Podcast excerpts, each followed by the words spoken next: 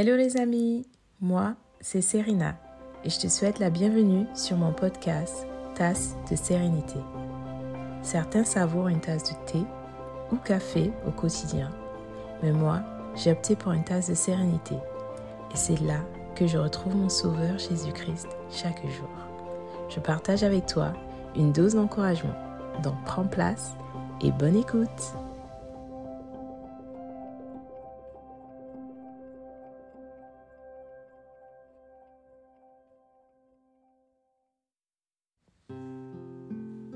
Bonjour à toi.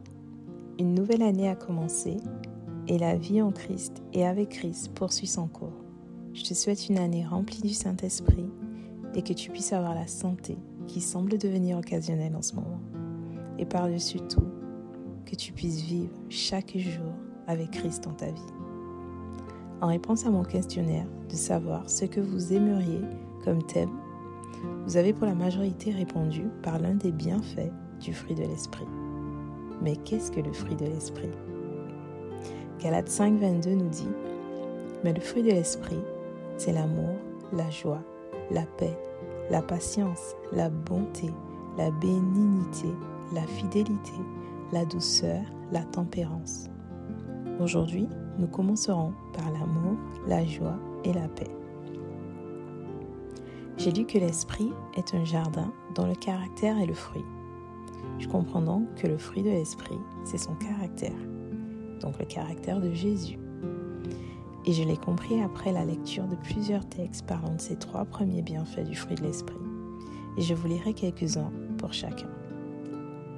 Pour l'amour, je lis dans 2 Jean 1, verset 6. Et l'amour consiste à marcher selon ses commandements. C'est là le commandement dans lequel vous devez marcher, comme vous l'avez appris dès le commencement. 1 Jean 3, verset 1. Voyez de quel amour le Père nous a fait don? Que nous soyons appelés les fils de Dieu. C'est pourquoi le monde ne nous connaît pas, parce qu'il ne l'a pas connu. Pour moi, l'amour c'est un choix. Et ce choix, nous le faisons car nous avons passé du temps à connaître cette personne que nous disons aimer. Mais nous savons aussi qu'il y a encore plus à connaître, surtout avec Dieu. Quand je lis ces versets, je pense à tout ce que Dieu a fait et fait encore pour moi, par amour. En commençant par me créer à son image, malgré mon péché, il met en place les commandements pour que je marche avec lui. Et par-dessus tout, il envoie son Fils unique pour mourir pour moi, pour toi. Et aujourd'hui, son Fils unique Jésus-Christ, mon Sauveur, notre Sauveur, intercède pour nous encore et encore. Cet amour, il n'y a pas de mots pour le décrire. On ne peut que le vivre.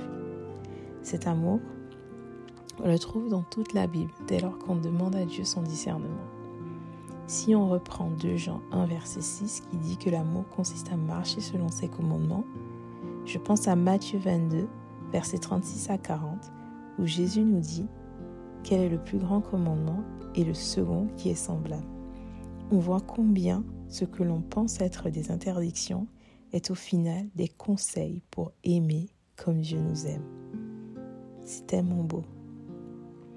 Pour la joie, Somme 16, verset 11. Tu me feras connaître le chemin de la vie. En ta présence, il y a plénitude de joie. À ta main droite, il y a des plaisirs pour toujours. Proverbe 17, verset 22.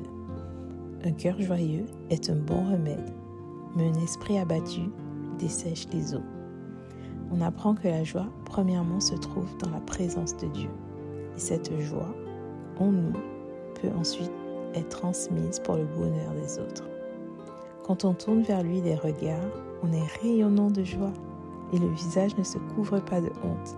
Dit Psaume 34, verset 6 tous les versets que j'ai pu lire pour la, sur la joie me montrent que seul Dieu peut me donner de la joie.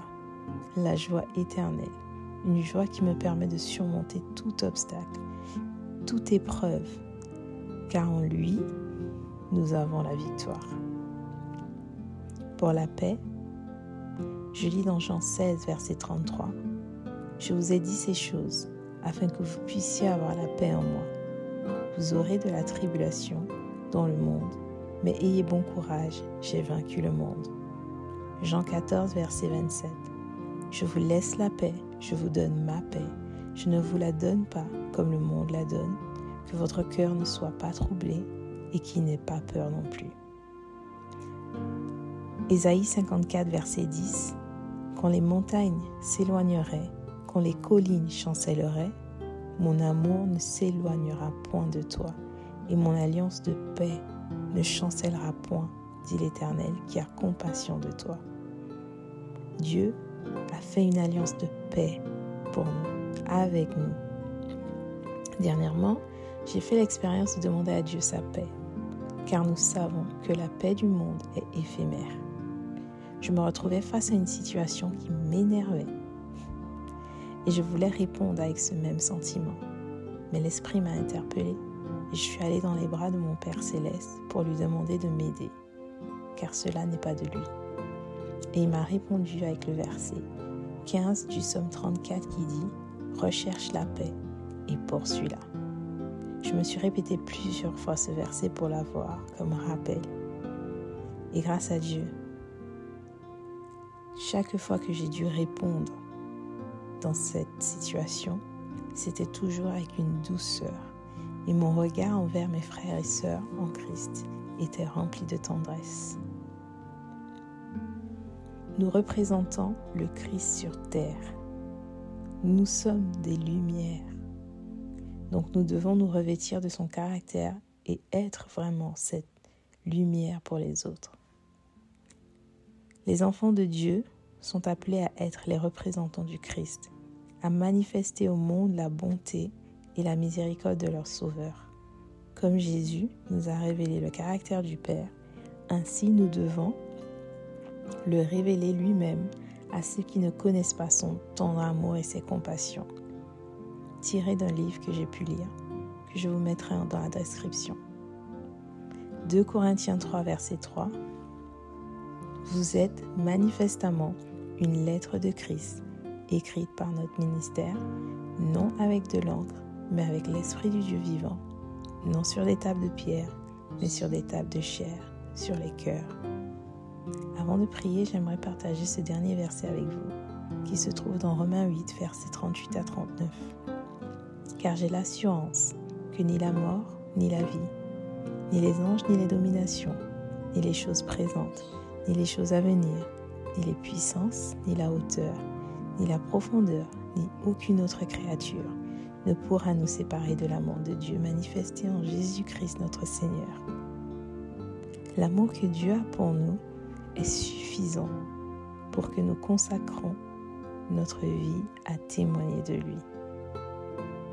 Je nous encourage à donner notre vie à Dieu, à vivre pour lui à vivre pour le glorifier en tout temps, à être des lumières dans ce monde. Père, Dieu Tout-Puissant, nous voulons te remercier pour ta parole qui nous fortifie et nous encourage constamment. Que nos cœurs et nos pensées se tournent vers toi. Permets-nous de te ressembler de plus en plus chaque jour et de vouloir un caractère comme le tien. Dans le nom de Jésus, nous te prions. Amen.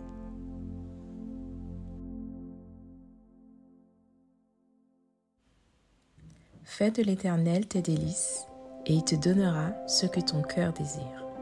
Recommande ton sort à l'Éternel, mets en lui ta confiance, et il agira.